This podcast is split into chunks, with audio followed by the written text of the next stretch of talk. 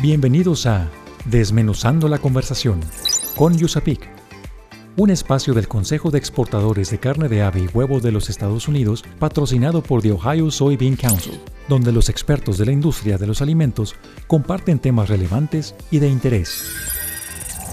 Hola, ¿qué tal amigos? Bienvenidos sean todos ustedes a un nuevo podcast de USAPIC. USAPIC es el Consejo de Exportadores de Carne de Ave y Huevo de los Estados Unidos. USAPIC por sus siglas en inglés. Hola Ana, bienvenida sea a este podcast de USAPIC. Hola Jaime, ¿cómo estás? Un gusto estar aquí con ustedes. Gracias por invitarme. Para empezar, díganme por favor, ¿qué es el e-commerce? ¿Y cómo surgió? ¿Desde cuándo? ¿Y cómo ha llegado hasta estos momentos? Sí, claro que sí, Jaime. Mira, pues el e-commerce es, eh, es, la traducción, es el anglicismo del comercio electrónico. Es decir, pues todas las actividades comerciales de intercambio comercial que se hagan a través de medios digitales. ¿Ok? Se puede hacer como, este, a través de tu propio portal, es decir, si allá por los finales de los 2000, ¿verdad? Todos teníamos una web, una web page, una página web, en donde publicábamos pues, lo que hacíamos, quién era la empresa. Llamémosle a eso el e-commerce 1.0, ¿verdad? Porque si bien estábamos construyendo marcas en, en, ese tipo de portales, pues se reducía a un servicio limitado, ¿verdad? De información 100%. Al, al, al decirle al usuario, a la audiencia, esta es la marca, esta es la empresa, y aquellas secciones, ¿verdad?, tan comunes que todavía vemos, como acerca de la historia de la empresa, etcétera, etcétera, ¿verdad? Sin embargo, empezando esta segunda década de los 2000, ¿verdad? Después del 2010 y hasta la fecha, pues la tecnología favoreció a que pudiéramos integrar métodos de pago, a que podamos este, generar catálogos de productos, ¿verdad? Este, dentro de nuestras propias páginas lo cual pues nos da la oportunidad maravillosa e impensable hace dos décadas de poder vender online, ¿verdad? Entonces, pues realmente el cambio de paradigma fue, pues, si ante, antiguamente hacía las ventas de esta forma, pues ahora tengo que generar un proceso nuevo de ventas, ¿no? Y por eso este, yo hago mucho hincapié en las automatizaciones porque hoy por hoy, insisto, conforme vamos avanzando en la integración de APIs, de, diferentes este, tecnologías que nos ayuden a, gestionar nuestras páginas, pues podemos hacer perfectamente un proceso circular, es decir, atraer, afiliar, segmentar y convertir a un usuario, a cliente, sin siquiera tener contacto personal con él.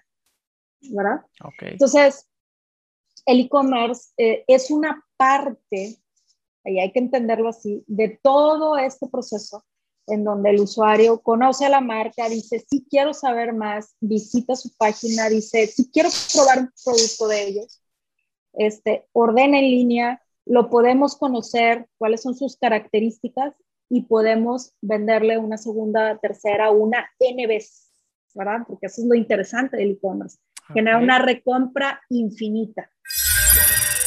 Si quieres saber más de este tema, escucha el episodio 9 con la licenciada Ana González Ortiz, donde nos habla de estrategia digital para la industria alimenticia. Síguenos en redes sociales como Usapic Latam para que te enteres de nuestros eventos y las actividades que realizamos. Usapic se escribe U-S-A-P-E-C. Usapic Latam. Según el Compendio 2021 de la Unión Nacional de Avicultores, los principales estados productores de pollo en 2020 fueron Veracruz con 14.8%, Aguascalientes con 11.3%, Querétaro con 9.3%, La Laguna 8.3% y Jalisco con 7.1%. En Desmenuzando la conversación con Yusapik, la información aporta valor. Estás escuchando una edición especial de Desmenuzando la conversación con Yusapik. Oye, ingeniero, ahorita comentaste algo muy interesante. Eh, estás en plena producción y, se y, una persona no va. Ok, pero ¿por qué se van las personas? ¿por qué se ausentan del trabajo? ¿Es culpa del jefe siempre? ¿O de la empresa? ¿O ayuda? ¿O cómo?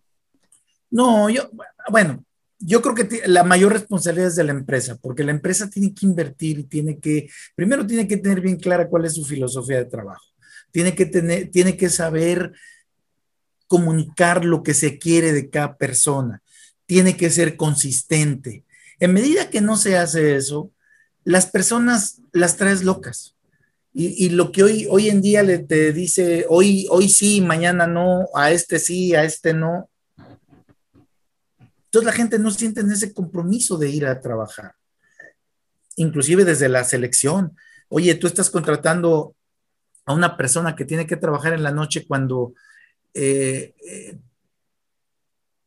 cuando haces el estudio, ves que eres un papá o una mamá sola y que no tiene con quién dejar a su hijo o a sus hijos y lo contratas. Esa persona se va a ir.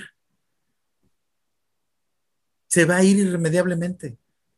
Entonces es una relación, es una relación de ambas cosas. Primero, la empresa tiene que poner todas las condiciones para que la gente desarrolle su potencial al máximo y después debe de medir. ¿Para qué? Para que sepa identificar quiénes son los que sí quieren los que sí pueden y los que sí saben. Y los que no quieren, separarlos, porque esos te hacen mucho daño. Y eso se da, que es lo que te comentaba, cuando tú ya diste todas las, eh, pusiste todas las condiciones y hay personas que no faltan y hay personas que sí llegan a, que están faltando, tú tienes que tomar la decisión, por más clave que sea ese individuo. No generas eh, esos que son los, este, eh, los que, eh, los, puestos, este, que, ay, se me fue la palabra ahorita, pero indispensables. Uno mismo genera, o sea, le manda la señal al personal, tú eres indispensable, no, tú no me puedes fallar. No, maestro, yo te estoy dando las condiciones para que vengas a trabajar. Oye, que este, es que se murió mi abuelita. Pues sí, pues sí, te murió tu abuelita, pero pues, y se volvió a morir tu abuelita y todo el mundo se la cree y lo malo es que esa persona va hacia adentro y dicen, ya ven, a mí me creen todo. Y esto te genera un problema adentro y por salvar a uno, hay 100 o 20 que están inconformes. Y entonces, esos que están inconformes, pues seguramente cuando les llegue una mejor oportunidad, inclusive y esto es una realidad. Hay gente que nos dice en las empresas, ¿sabes qué? Me exiges, me pones a trabajar en frío, quieres que me lave las manos, quieres que me rasure. Y mira, pues me dices una cosa y me traes de aquí para allá y no me cumpliste lo que me dijiste, ¿sabes qué? Yo saco más este, poniéndome a vender dulces en el semáforo. Y se va, allá nadie me dice nada. Llego a la hora que quiero, me voy a la hora que quiero es, una relación de ambas. Perdóname, este, entonces, quiero entender que, tienes que reconocer a la persona que, trabaja bien y la persona que es mentirosilla o a la persona que, no te sirve y tomar decisiones, definitivamente. Pero una vez que ya tomaste esas decisiones ah, y que la gente se empieza a sentir parte de la empresa porque estás aplicando los principios que hace rato comentabas, ¿Qué actitudes se ven reflejadas en ellos una vez que ya tienen ese sentido de pertenencia? Lo, más impactante es que te vas a dar cuenta el nivel de compromiso que tienen para cumplir con su trabajo.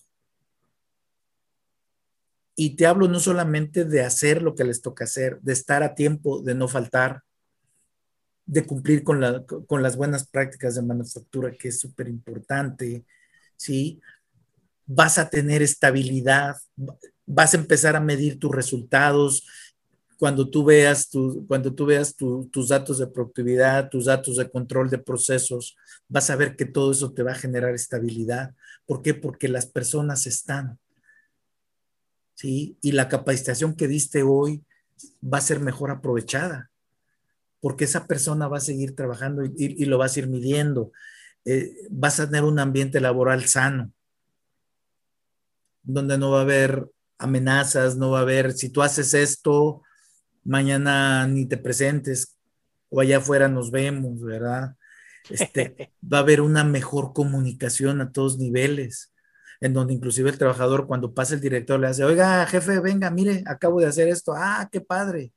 Oiga, ¿sabe que usted no puede pasar porque no trae bien puesta la cofia o no trae bien puesto el cubrebocas? Ándale. La misma gente.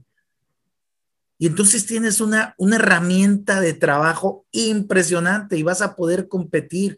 Ya no, ya no vas a tener el policía para que, se, para que vea que se lave las manos o se ponga el cubrebocas o, algo que se cae al suelo, no, no lo saniticen y, lo regresen así al, al proceso. O sea, vas a tener un ambiente muy sano, por un lado. Pero para eso, como conclusión, la empresa tiene que generar las condiciones.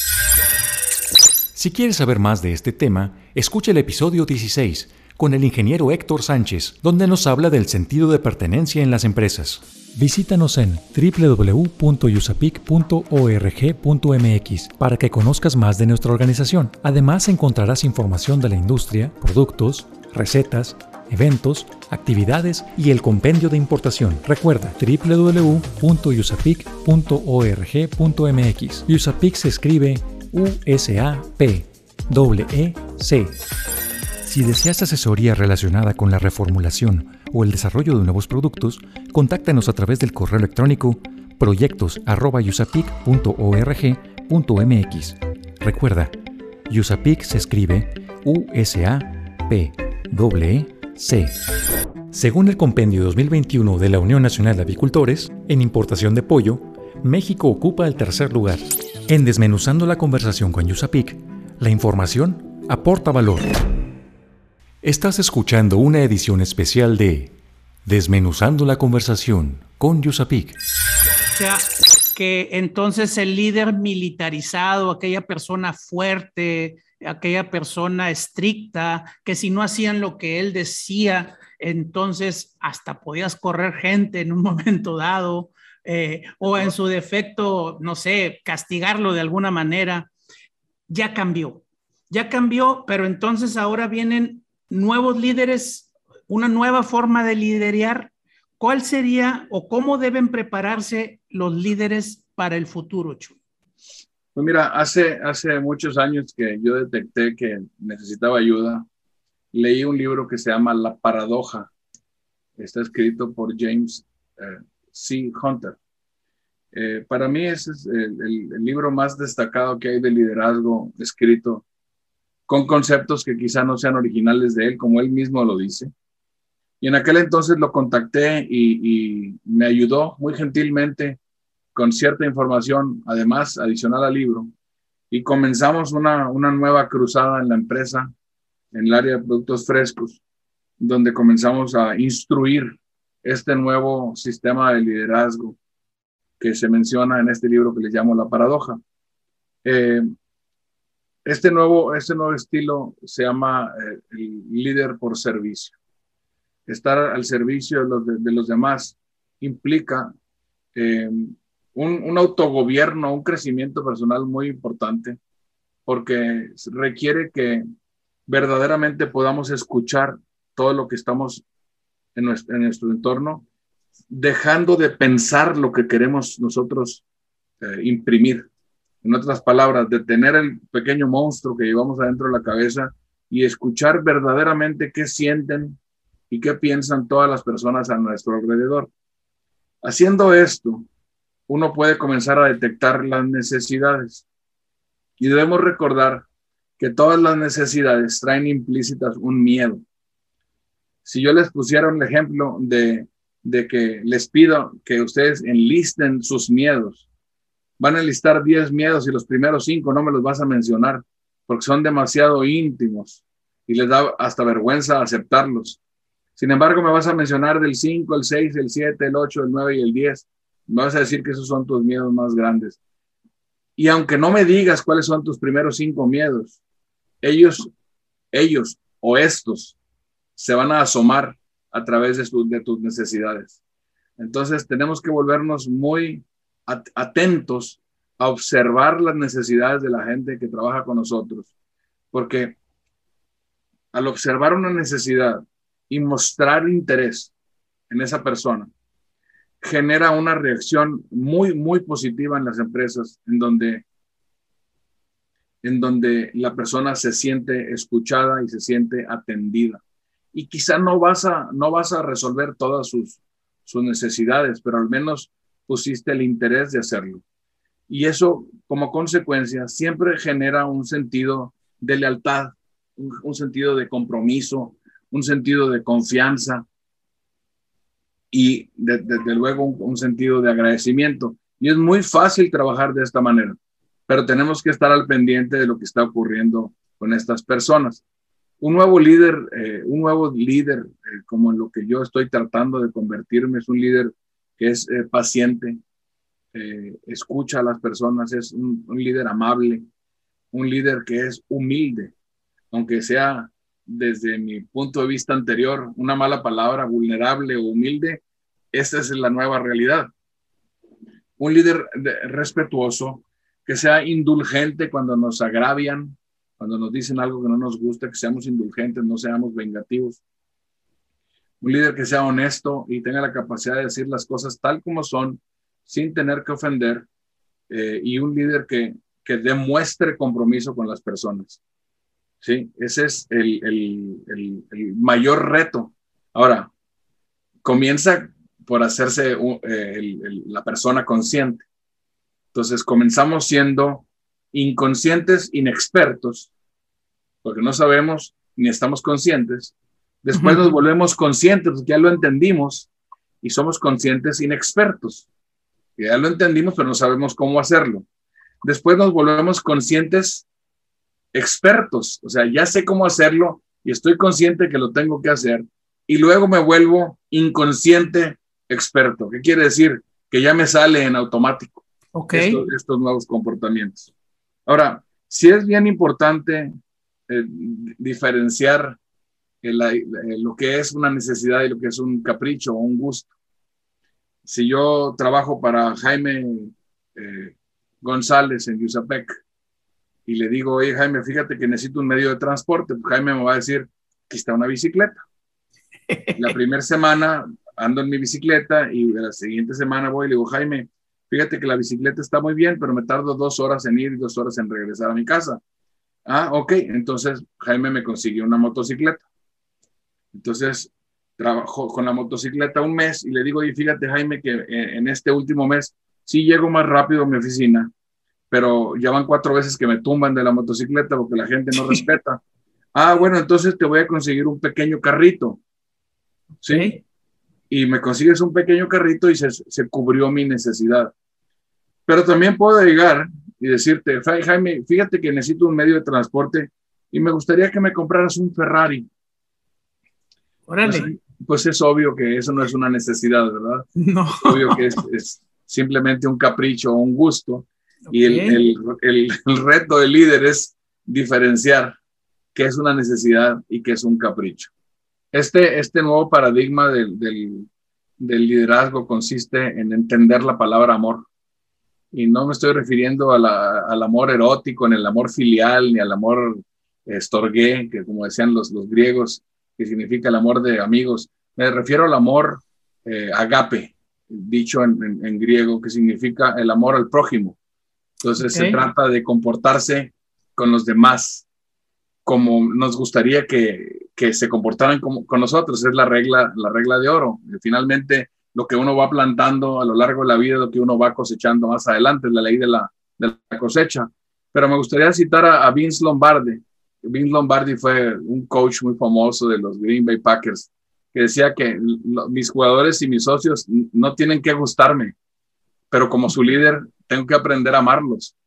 Y créanme, eh, señores, que, que mi amor por ellos será impecable. Y eso es, esas palabras son importantes. Cuando él dice, yo tengo que amarlos, no significa que los vaya a agarrar a besos a todos. Significa que tiene que poder entenderlos y comportarse con ellos como le gustaría o le hubiera gustado que ellos se comportaran con, con él. Es, es muy importante también eh, cambiar nuestros paradigmas en, nuestra mente, porque eh, las ideas, nuestras creencias y nuestras ideas se convierten en acciones. Y las acciones se convierten en, en hábitos. Y los hábitos repetidamente se convierten en carácter. Y el carácter es, es una manera de decir liderazgo. Y liderazgo es equivalente a resultados. No hay resultados sin liderazgo y no hay liderazgo sin resultados. Son, son completamente amarrados los dos. Si quieres saber más de este tema, escucha el episodio 1, a cargo del doctor Jesús Velasco, donde nos habla sobre liderazgo en la industria cárnica. Según el compendio 2021 de la Unión Nacional de Avicultores, México fue el sexto productor de pollo en 2020. En Desmenuzando la conversación con Yusapik, la información aporta valor.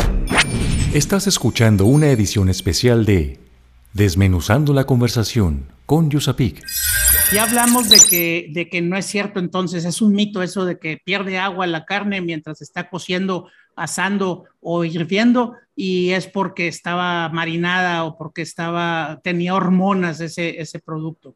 O sea, ya sabemos entonces que pierde agua por diferentes circunstancias que acabas de decir.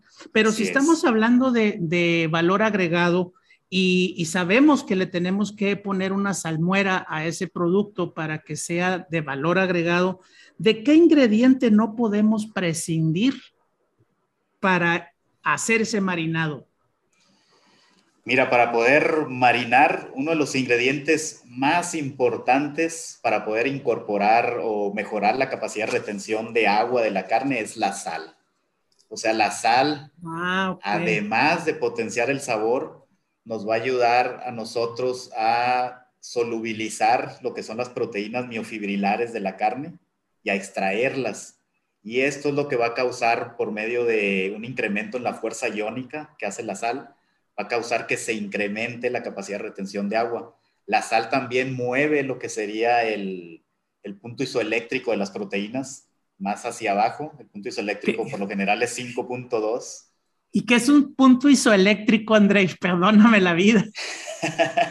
no, mira, el punto isoeléctrico, si nosotros hacemos una gráfica de lo que sería el pH contra la capacidad de retención de agua de la carne, Vamos a tener que cuando la carne entra en un pH 6, que es el, el, rigor mortis ya después del sacrificio, entra en pH 6, ahí la capacidad de retención de agua es muy alta en la carne.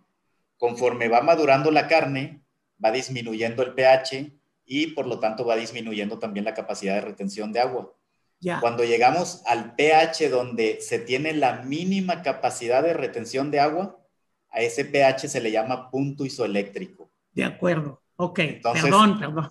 No, entonces con la sal nosotros podemos mover un poco el punto isoeléctrico más hacia atrás y eso nos permite también que a un mismo pH, cuando una carne no tiene sal y otra carne tiene sal, vamos a ver si lo pusiéramos en una gráfica que la carne con sal tiene una mayor capacidad de retención de agua que una carne que no tiene sal. Entonces ese es el ingrediente principal. Otro ingrediente que pudiéramos, que puede contribuir con, el, con la sal para mejorar esta capacidad de retención de agua es el fosfato. Con el fosfato, utilizándolo en combinación de la carne, el fosfato tiene también un efecto en la, la fuerza iónica de separar lo que serían las fibras de la carne para permitir también una mayor capacidad de retención de agua, pero el fosfato tiene una particularidad de que puede romper un complejo que se formó durante la maduración de la carne que se llama complejo actomiosina y al romper ese complejo, entonces nos permite que al usarse en conjunto con la sal se tenga pues lo que sería la máxima capacidad de retención de agua de la carne, cuando se usa sal con fosfato. Entonces, lo más importante es la sal, de ese sí no podemos prescindir. Hace poco estaba en un taller en una universidad de diseñando marinadores y de pronto llegó un alumno y me dijo, mire maestro, aquí tengo ya diseñé mi marinador y es sin sal, solamente especias y todo esto. Entonces, no, pues no va a funcionar. no va a absorber nada porque no tiene ni sal ni fosfato. Entonces, okay. la sal es imprescindible para que podamos marinar. Interesante, fíjate que eso me lleva a otra cosa. Ahorita acabas de decir también eh, que la carne, el músculo es 75% eh, agua. Así es. Entonces, a la hora de cocinarlo, lo vas a calentar y lo vas a deshidratar, ¿sí? Entonces, está bien que le pongas un marinador, está bien que le pongas sal, está bien que le pongas fosfatos para que ese, esa carne pues se mantenga en el nivel óptimo, ¿no? Que no pierda la jugosidad, que no pierda la suavidad. Este, ya, oye, ya, me va cayendo el 20, ándale, ok, o sea, no, no es malo marinar la carne. No, de hecho, este es uno de los, uno de los beneficios que puede tener el consumidor cuando tú le das una carne marinada. Mira, por lo general las personas tienden a sobrecocinar las carnes ya sea por algún tema de inseguridad. Cocida, A mi esposa le gusta bien cocida la carne. O sabes qué, o por, o por temas microbiológicos de enfermedad, o sabes que yo cocino la carne así muy fuerte, entonces sobrecocinan y eso hace que tengas una carne pues mucho más seca, un menor rendimiento en cocción. Entonces con una carne marinada vas a tener ese beneficio que aún cuando a ti te guste sobrecocinar porque quieres estar seguro de que no va a haber ninguna toxina ahí, la carne marinada va a seguir siendo mucho más jugosa, más suave y de mayor palatabilidad. Perfecto. Oye, Andrei, y entonces, em, ¿cuál sería el mejor método para marinar la carne? Pues mira, para marinar si no soy, Por ejemplo, si no soy un profesional, si yo estoy en mi casa con un, con un pollito, con una pechuguita, o, o no sé, ¿se puede o tiene que ser hecha por un profesional? No, mira, hay, hay, varias formas en las que podemos marinar la carne. Tenemos el proceso, pues el más antiguo, que es la inmersión. Ese todavía lo vamos a ver nosotros en algunas ciudades, en rosticerías, donde vamos a ver eh, pues estos locales rosticeros donde utilizan un contenedor de plástico, hacen su propia salmuera, su receta secreta y meten ahí el pollo durante unas 8 hasta 24 horas para que empiece a absorber ahí parte del líquido, empiece a absorber parte del sabor y al día siguiente ya puede rostizar. Entonces ese es el proceso de inmersión. Es un proceso estático. Eh, los rendimientos que obtienes ahí son bajos, aproximadamente del 5%, y los ingredientes del marinador pues van transfiriéndose por difusión, aunque no es muy homogéneo el asunto ahí. Tenemos otro proceso para marinar que es el uso de tumblers, el tumbler es un tanque que contiene por dentro unos deflectores, puedes hacer vacío. Cuando metes este, la carne a este tanque con los deflectores va a ser un trabajo mecánico donde va a haber un golpeteo y aparte vas a hacer presión de vacío. Esto va a permitir que la salmuera tenga una mayor penetración en la carne y aquí también eh, el marinado va a ser por difusión, pero va a ser mucho más homogénea que en el proceso de inmersión. O sea, se hace, así como, como abrir, abrir los poros de, con, con, ah, aceleras, aceleras el proceso, un proceso que te llevaba 8 a 24 horas. Aquí con el tumbler lo puedes hacer en unos 25 a 30 minutos, controlando lo que son las revoluciones por minuto del, Perfecto. del tanque.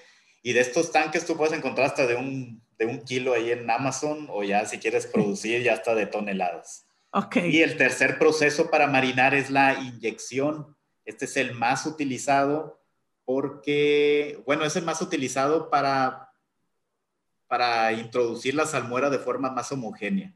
Esto se utiliza ya en músculos o en piezas enteras o la canal de pollo entera o la canal de pavo entera.